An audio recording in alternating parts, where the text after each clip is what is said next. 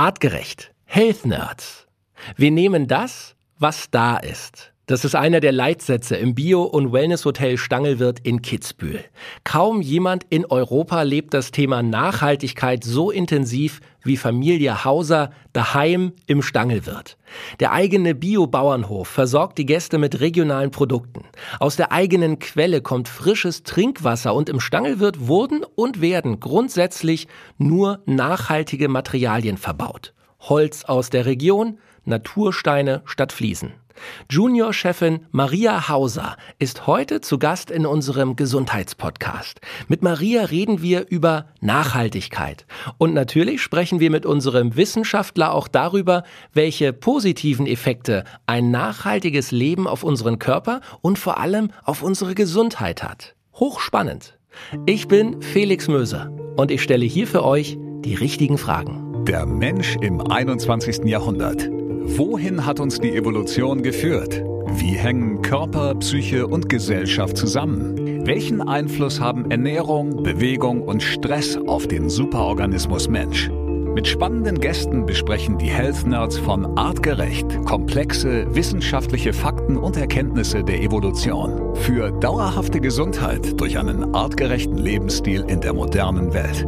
Mit praktischen, sofort anwendbaren Tipps und cleveren Lifehacks.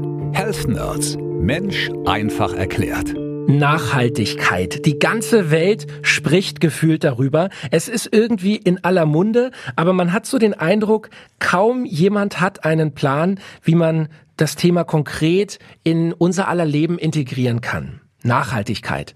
Wir wollen versuchen, heute mal ein bisschen Licht ins Dunkel zu bringen. Was bedeutet Nachhaltigkeit eigentlich? Wo ist vielleicht auch der Unterschied zum Beispiel zum Thema Bio. Ich glaube, da haben viele von uns auch Probleme zu verstehen, was unterscheidet das eigentlich genau. Und wir haben zwei Gäste hier im Podcast, die perfekter nicht sein können. Ich freue mich sehr, sie hat einen unglaublich vollen Terminkalender, aber sie hat sich heute Zeit genommen, um mit uns darüber zu sprechen.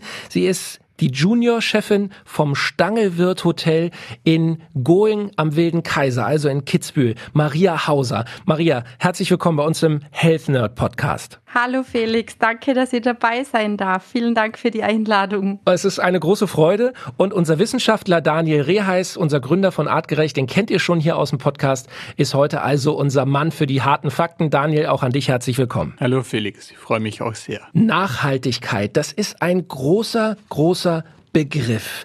Maria, ihr im Stangelwirt lebt im Grunde nachhaltig und das schon seit, ja, man kann fast sagen 400 Jahren. Ich glaube, vor 400 Jahren war der Begriff Nachhaltigkeit noch gar nicht erfunden.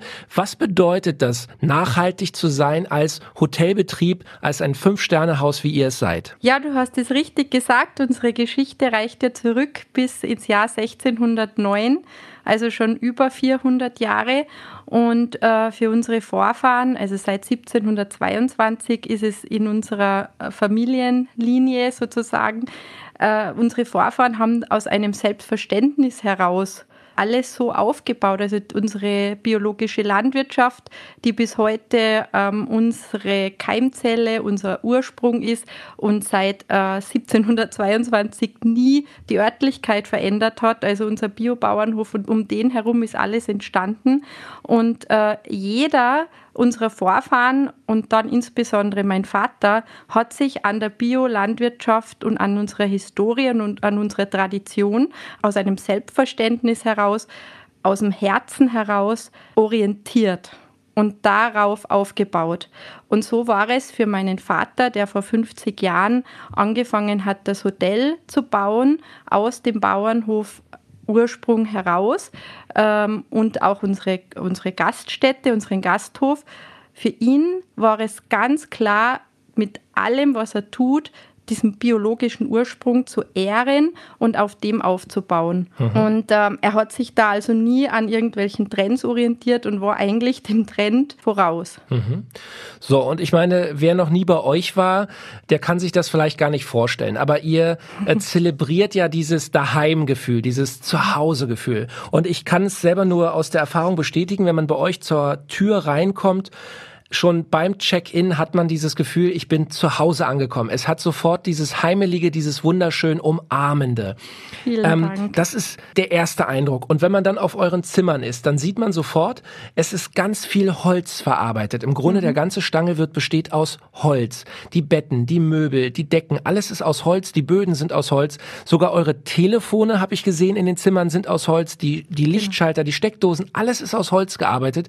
Gib uns mal einen Einblick. Wo verzichtet ihr bewusst auf Materialien wie Plastik und zieht eben nachhaltige Materialien wie Holz äh, vor? Ja, das kommt eben auch aus unserem Ursprung heraus, weil eben auch die Vorfahren und dann mein Vater, der bis heute unser Bauherr und Visionär ist, immer gesagt hat, wir nehmen das, was da ist, was also regional vorhanden ist. Es wäre niemand auf die Idee gekommen, irgendwelche Materialien von weit her zu importieren. Und so haben wir immer schon, also um nur um ein paar Begriffe äh, zu sagen, was bei uns Baubiologie heißt, ist, dass wir ausschließlich mit Holzziegeln gebaut haben, die mit Kalkmörtel statt Zement gebunden sind. Und ähm, keiner der Schlafplätze liegt bei uns auf elektromagnetischen Feldern. Und äh, zum Beispiel auch haben wir immer Natursteine anstelle von Fliesen genommen für unsere Bäder, für unsere Wellnesswelten. Und die mhm. wurden gerade für unsere Wellnesswelten, die ja sehr viel aus, aus Naturfels bestehen, teilweise per Hand aus den Bächen der Umgebung und aus unseren Bergen, aus unserer Umgebung gesammelt. Und ähm, das Holz, was wir vorwiegend verwenden, ist auch das äh, Zirbenholz, was ja ein, nachweislich eine gesundheitsfördernde Wirkung hat. Das senkt ähm, die Herzratenvariabilität und auch den Blutkreislauf. Also es ist nachweislich, dass man in der Umgebung von Zirbenholz einen besonders gesunden Schlaf hat und das bestätigen uns auch unsere Gäste. Und mein Vater hat schon in den 70er Jahren begonnen, mit Zirbenholz zu bauen, wo das eigentlich noch nicht wirklich entdeckt war. Und mhm. das Schöne Ist, es hat nicht nur diese Wirkung, sondern es duftet auch ganz herrlich und zwar noch Jahrzehnte, nachdem man es eingebaut hat. Und als dann natürlich auch die Resonanz von unseren Gästen auf diese Bauweise und diese eigens kreierte Identität so enorm war, haben wir immer weiter, auch bei jedem Ausbau, war das für uns eine Selbstverständlichkeit, immer wieder das Holz zu verwenden und vor allen Dingen das Zirbenholz. Und das ist trotz alledem nur ein kleiner Einblick in, in eure Nachhaltigkeit. Wir haben noch äh, ganz viele andere Dinge, die wir gleich nochmal besprechen wollen. Aber vorher, äh, Daniel, ähm, muss ich nochmal den Ball rüberspielen zu dir. Denn äh, Maria und du, ihr habt eine Gemeinsamkeit. Du bist auch Österreicher. Du kommst quasi aus der Nachbarregion. Äh, ich würde mich trotzdem freuen, wenn wir beim Hochdeutsch bleiben hier im Podcast. Oder wollt ihr lieber auf, äh, auf Dialekt miteinander weiter weiterreden. Leider gibt es im Podcast keine Untertitel zum Mitlesen. ja, dann schrumpfen die potenziellen Hörer auf eine denkbar kleine Gruppe. Aber äh, Daniel, du kannst es schon noch, oder? Wie würdest du die Maria begrüßen in äh, Heimatsprache? Zuerst Maria. Aber wir haben einen anderen Dialekt. Es ist ein bisschen anders. Wir sind Alemanner, Tiroler haben einen kleinen anderer. Aber ich verstehe euch sehr gut. Super. Ja, wir verstehen ja. das schon. Leute, ähm, noch etwas verbindet äh, eure beiden Unternehmen. Sowohl der Stangelwirt als auch Artgerecht ist ein biozertifiziertes Unternehmen. Versucht doch bitte mal unseren Zuhörern, auch mir als Laien zu erklären, Daniel, diese Biozertifizierung oder überhaupt das Thema Bio, macht das wirklich einen so großen Unterschied? Ich bezeichne Bio eigentlich als das Minimum an Notwendigkeit für die Qualität von Nahrungsmitteln, denn vielen ist gar nicht bewusst, wie schädlich konventionelles Gemüse sein kann. Es ist natürlich nicht alles, aber das Gros, was im Supermarkt liegt, ist mittlerweile dermaßen belastet, dass die Menschen sich das gar nicht ausmalen können, wie viele verschiedene Substanzen da drinnen sind, die uns definitiv belasten und die moderne Erkrankungen wie Autoimmunerkrankungen und so weiter auslösen können. Und Bio ist für mich eine absolute Notwendigkeit. Ich, ich, ich könnte nie nach allem von dem, was ich weiß, was an Pestiziden und anderen Kontaminationen im normalen Gemüse drin sind, könnte ich niemals das kaufen. Und es mhm. gibt natürlich ganz viele Produzenten, die gehen über die Bio-Norm hinaus, die tun da noch deutlich mehr. Zum Beispiel das Demeter-Siegel ist bekannt. Aber Bio an sich sollte bald der Standard sein. Mhm. Bio bei ähm, Lebensmitteln wie Gemüse hast du also gerade gut erklärt. Wie ist es aber zum Beispiel, ich weiß im Stangelwirt, ihr seid ja auch ein Bio-Bauernhof, das heißt bei euch gibt es genau. auch Rinder, Kühe. Ähm, wie verhält es sich da? Was unterscheidet ein Rind von einem normalen Bauernhof mit dem Rind äh, auf einem Bio-Bauernhof? Wird das anders gefüttert? Wird das mehr gestreichelt? Was ist der Unterschied? Man kann das sicher nicht verallgemeinern. Ich kenne Landwirte, die sind nicht biozertifiziert und produzieren bessere Qualität als Standard Bio.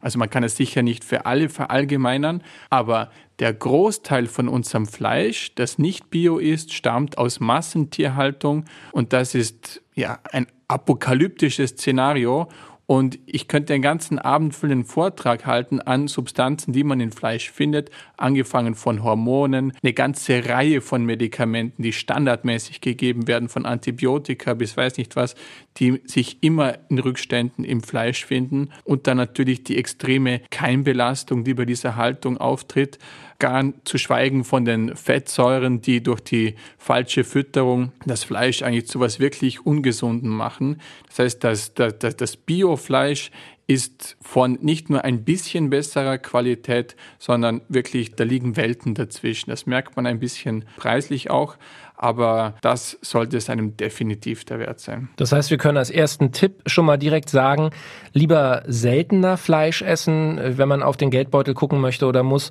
als äh, zu häufig und dann eben kein Bio. Kann man das so festhalten? Ja, und viele denken, dass der Mensch in seiner Evolution immer viel Fleisch gegessen hat. Gerade die Paleo-Bewegung hat oft ein bisschen den Fehler gemacht, dass sie ihre Ernährung irgendwie mit so einem T-Bone Steak in Verbindung gebracht haben, dass der Mensch damals äh, in der Steinzeit wohl gegessen haben soll. Tatsächlich haben Menschen aber nur alle paar Monate große Säugetiere gegessen, weil es wahnsinnig aufwendig war, die zu jagen das heißt, es ist für den Menschen gar nicht artgerecht, viel Fleisch zu essen. Eigentlich nur eine Handvoll Mal im Jahr. Es ist ganz spannend äh, zu dem Punkt, was du gerade gesagt hast, Daniel, wenn ich mich so an meine Kindheit erinnere, dann hat es eigentlich einmal in der Woche einen Fleischtag gegeben. Das war irgendwie normal einen Fischtag und einen Fleischtag, also auch bei meiner Oma, wenn ich mich erinnern kann. Und äh, das war auch ein großer Bauernhof und da war ich auch oft, also ich bin eigentlich äh, immer auf Bauernhöfen äh, gewesen als Kind, sowohl daheim als auch bei meiner Oma. Und da war einmal in der Woche hat's Fleisch gegeben. Und du musst dir ein prähistorisches Tirol vorstellen, in dem jeder Fluss faktisch voll war nicht nur mit Fischen, sondern auch mit Muscheln. Es mhm. gab über die ganze Evolution Flussmuscheln. Und wenn du deine Familie ernähren musst, was ist einfacher? Am Fluss zu sammeln und zu fischen und im Wald Pilze und andere Früchte zu sammeln oder Gams zu jagen? mit primitiven Mitteln. Das ist wahnsinnig aufwendig. Die Tiere sind sehr scheu. Du musst denen auflauern und wirklich eine Gruppe sehr versierter Jäger haben, dass man überhaupt einen Jagerfolg hatte. Also Homo sapiens war ein ganz schlechter, sehr wenig erfolgreicher Jäger und darum war Fleisch nie wirklich oft am Speiseplan. Also, wir haben schon mehrfach auch im Podcast hier darüber gesprochen. Wir alle essen zu viel, zu häufig Fleisch.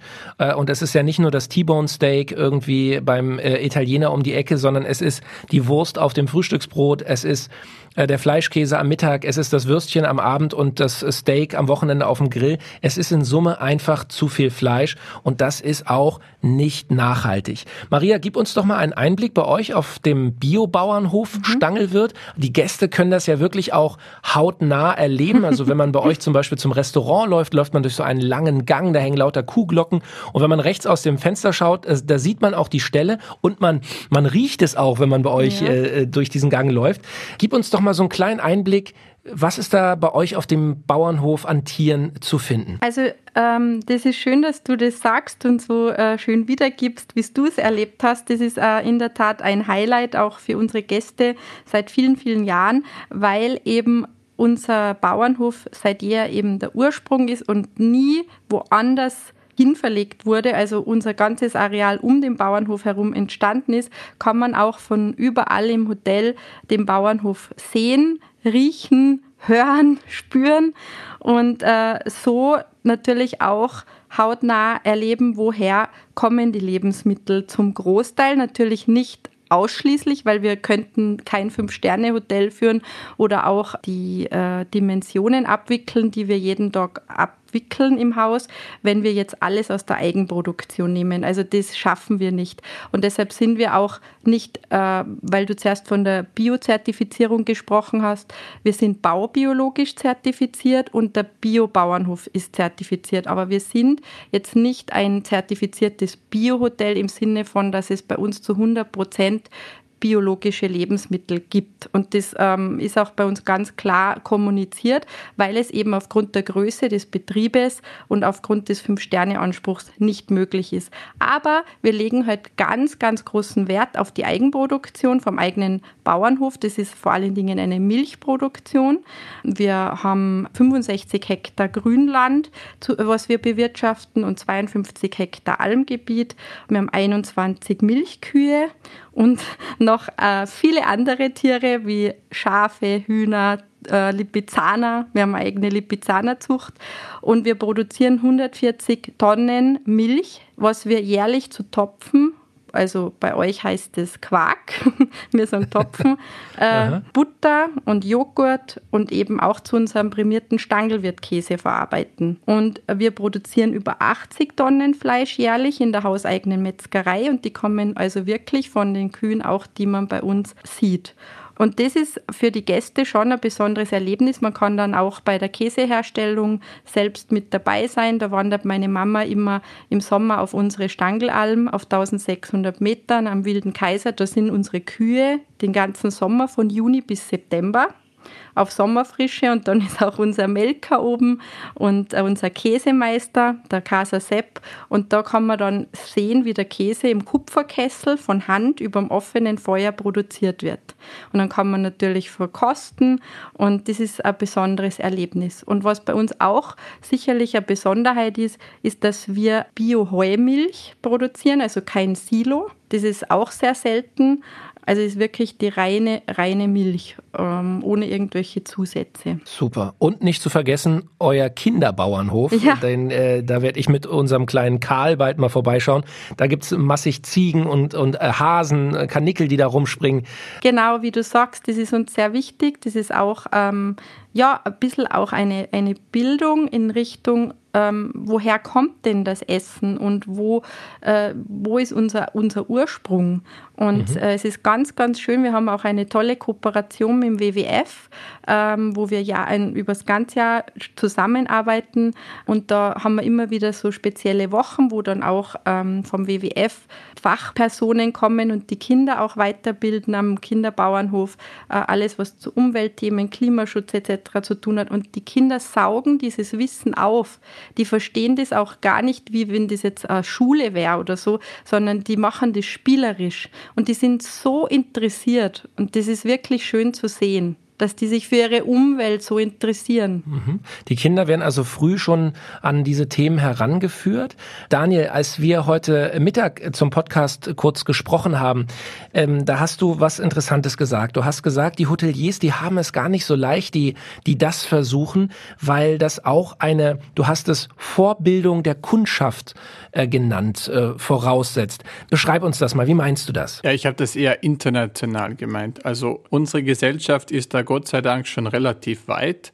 Aber ich kann mich auch noch zurückerinnern, vor 20 Jahren hat da noch kaum jemand drüber gesprochen. In anderen Ländern, wo das gerade erst angefangen hat, ich merke das beispielsweise in Südamerika, wo ich oft bin, da ist Bio noch fast gar kein Thema. Und es braucht wirklich auch äh, eine, eine Kundschaft, die offen ist dafür, weil sonst hat ein, ein Produzent oder ein Hotelier extrem viel mehr Kosten, die er mitunter an seine Kundschaft nicht weitergeben kann, weil die nicht wissen, warum.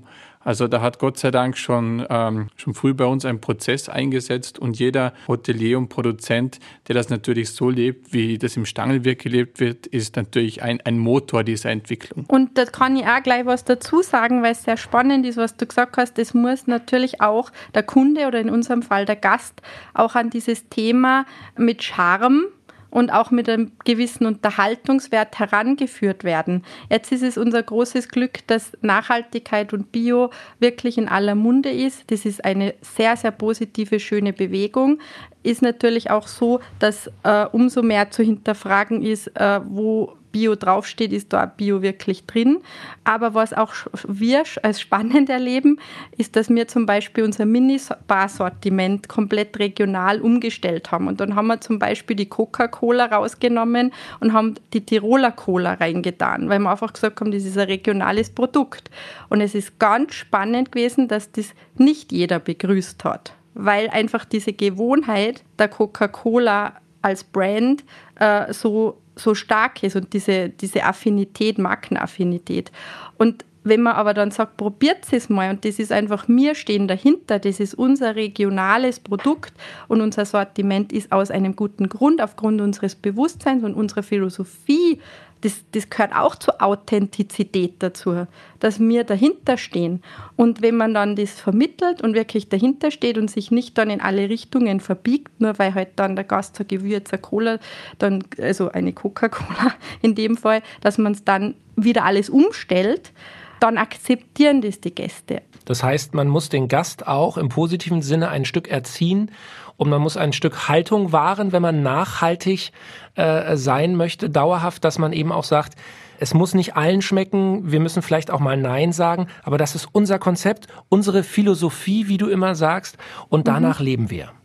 Genau, richtig. Und dann ist es spannend, weil dann die meisten auch drehen und sagen, spannend, ja, ich schaue mir das näher an.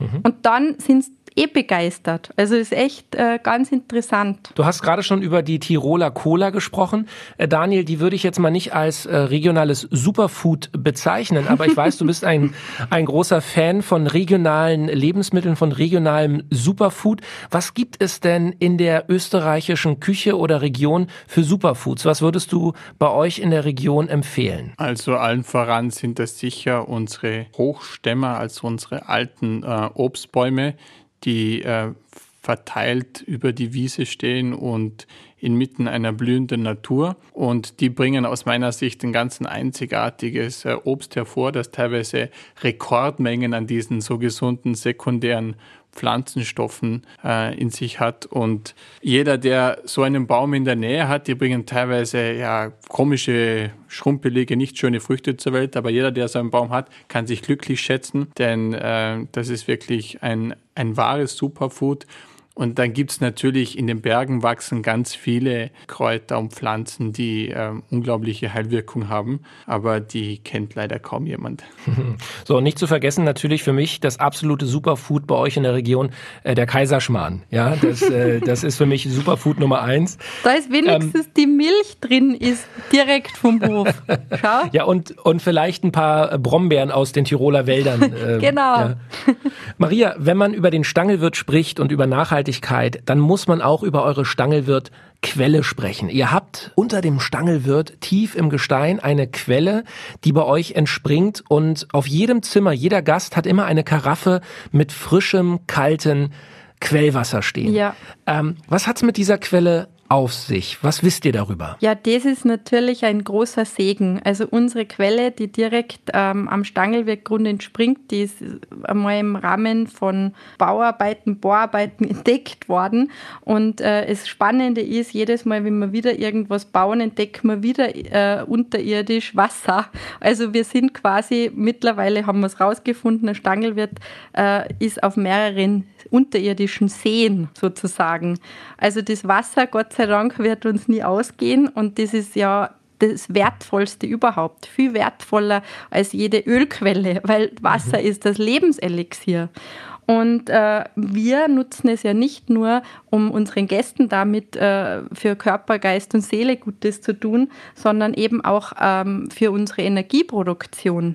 Wir haben ja ähm, eine eigene Wärmepumpenanlage installiert und mittels dieser wird aus dem Grundwasserreservoir Energie gewonnen. Und so sparen wir jährlich 250.000 Liter Heizöl durch unsere eigene Quelle. Wow, also auch hier extrem nachhaltig und auch ein kleiner Side-Fact.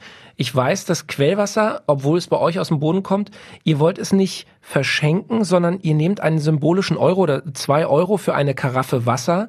Ähm, genau. Nicht um euch zu bereichern, sondern wie begründet Nein. ihr das? Na, es ist sogar so, seit wir für unser Kaiserwasser äh, diese symbolischen zwei Euro für eineinhalb Liter äh, gekühltes Kaiserwasser verlangen, ist unser Mineralwasserverkauf radikal zurückgegangen. Also wir verlieren eigentlich sogar Umsatz. Aber diese hat ja eine große Symbolik. Äh, mein Vater, der hat sich immer wieder gedacht, gerade als Gastronom, warum ist eigentlich das Wasserglas das niedrigste am Tisch und das Weinglas das wertvollste?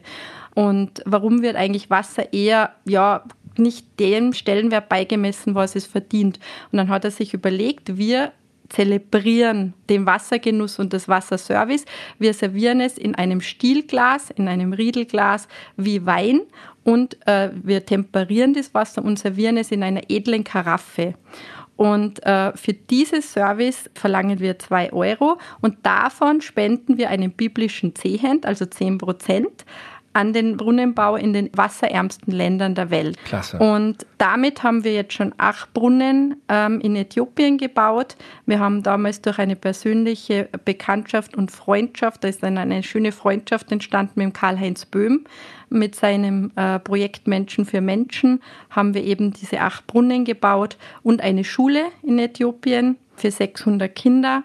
Und äh, mittlerweile, seit leider Gottes der Karl-Heinz Böhm verstorben ist, unterstützen wir eine Goingerin, also aus unserem Dorf, die mit 21 Jahren ein Bauernmädel die ist ausgewandert mit 21 Jahren nach Djumbe in den Kongo, ganz alleine, und hat dort Kindergärten aufgebaut und macht jetzt auch Brunnenbohrungen und so weiter. Und die unterstützen wir jetzt weiterhin mit unserem Verkauf vom Kaiserwasser. Klasse. Also auch hier eine nachhaltige Investition in die Zukunft.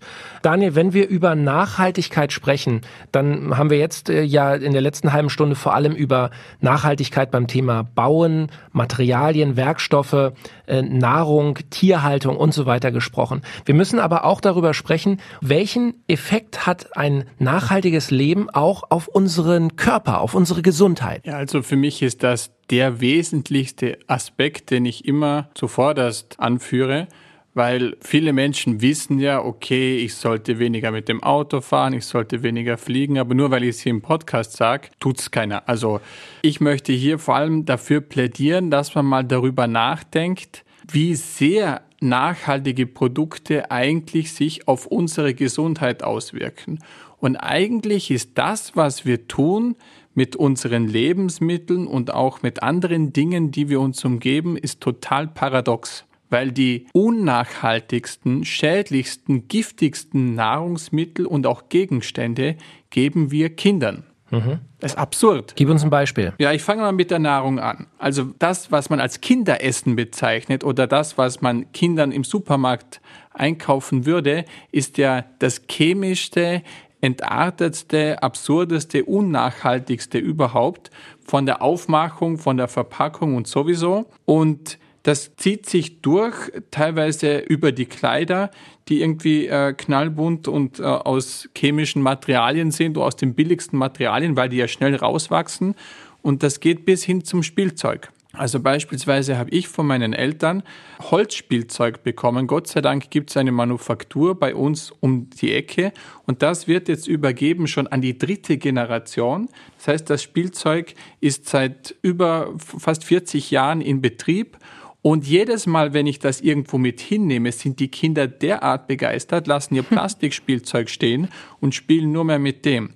Aber das ist nicht nur, weil es schöner ist, sondern es gibt ja zig Berichte darüber, Studien, die zeigen, dass Spielzeug, Plastik, die Farben extrem giftige Chemikalien enthalten, die sogar über die Haut aufgenommen werden. Kinder nehmen das in den Mund und man kauft den Kindern alles Mögliche an, an chemischen, hochgradig vergifteten Zeugs und lässt sie damit ohne weiteres in Berührung kommen. Da muss man sich wirklich mal ganz gut vor Augen führen, was das bedeutet. Das fängt mhm. beim Schnuller an. Das sollten wirklich nachhaltige Naturmaterialien sein, weil Gott sei Dank ist es zu 99,9 Prozent so, dass die nachhaltigen Materialien natürliche, unkontaminierte sind. Und wenn ich was Hochwertiges kaufe von einer Firma, die sich Nachhaltigkeit und biologisches Wirtschaften und so weiter auf die Fahne geschrieben hat, dann ist das eine Spitze vom Eisberg und den Rest sehe ich gar nicht. Also das fängt beim, beim Leder an, das chromfrei gegerbt ist, das auf meiner Haut ist, das Chrom, das in meine Haut eindringt.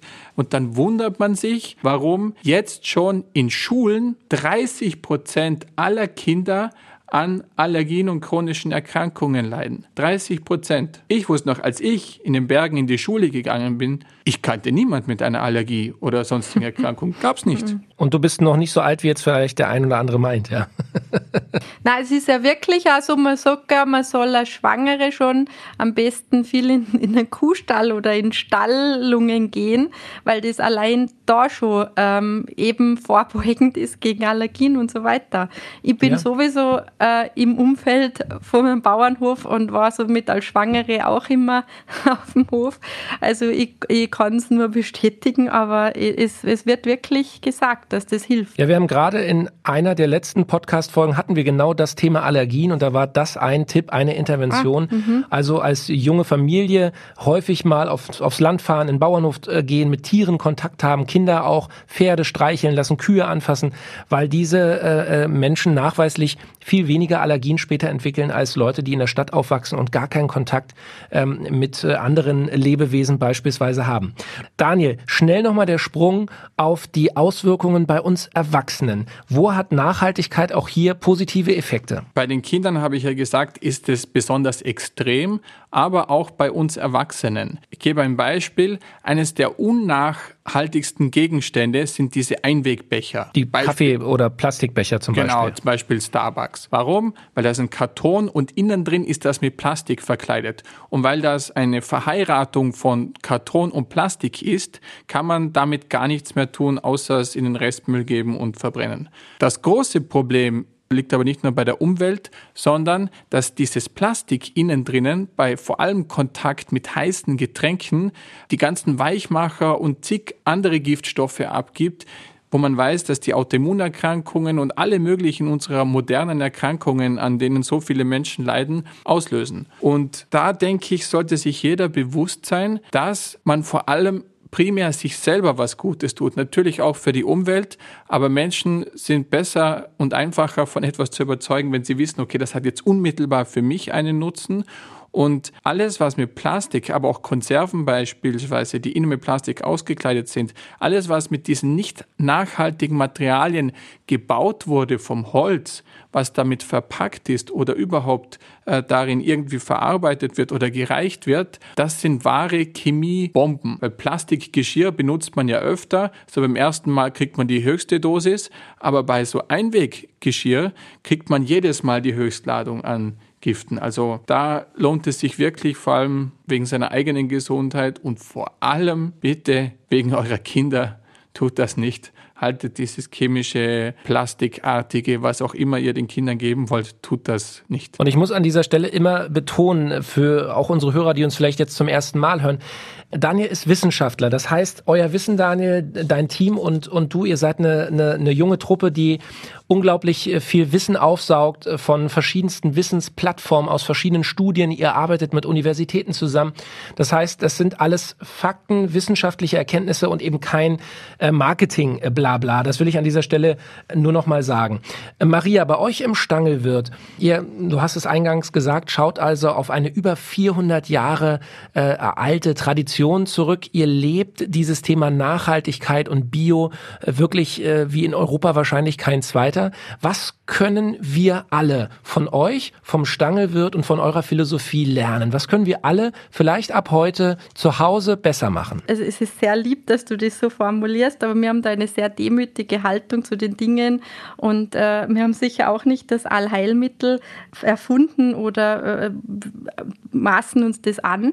Ähm, ich glaube nur, was wir aus der Erfahrung sagen können als Antwort auf deine Frage ist, dass man egal wer sagt oder einen aufhalten will, im Kleinen Dinge zu verändern. Und Menschen sagen, ah, das funktioniert ja eh nicht und dann musst du auf so viel verzichten und, und überleg da mal äh, und so weiter, dass man es einfach tut, dass man anfängt, kleine Schritte zu gehen, dass man eben sagt, wie vorab gesagt, äh, wir essen nicht zu viel Fleisch in der Woche. Oder wir verzichten auf Pappbecher nehmen unsere äh, To-Go-Bottle mit. Wir haben zum Beispiel bei uns im Hotel ähm, eine äh, Bio-Bottle, so nennen wir sie, dass wir die Leute spielerisch darauf hinweisen, uns zu helfen, diese Pappbecher zu reduzieren, die jetzt zum Beispiel im Wellnessbereich oder im Fitnessbereich normalerweise zu finden sind.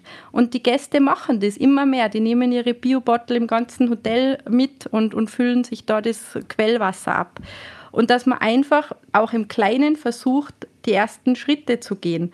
Und dass wir uns auch nicht gegenseitig verurteilen, wenn jetzt zum Beispiel einer sagt, ich möchte jetzt nachhaltiger leben, aber der das vielleicht noch nicht ganz bis ins Detail perfekt macht. Und dass man dann aber gleich mit dem Finger zeigt und sagt, ja, du möchtest nachhaltig sein, äh, da musst du aber das und das und das auch machen.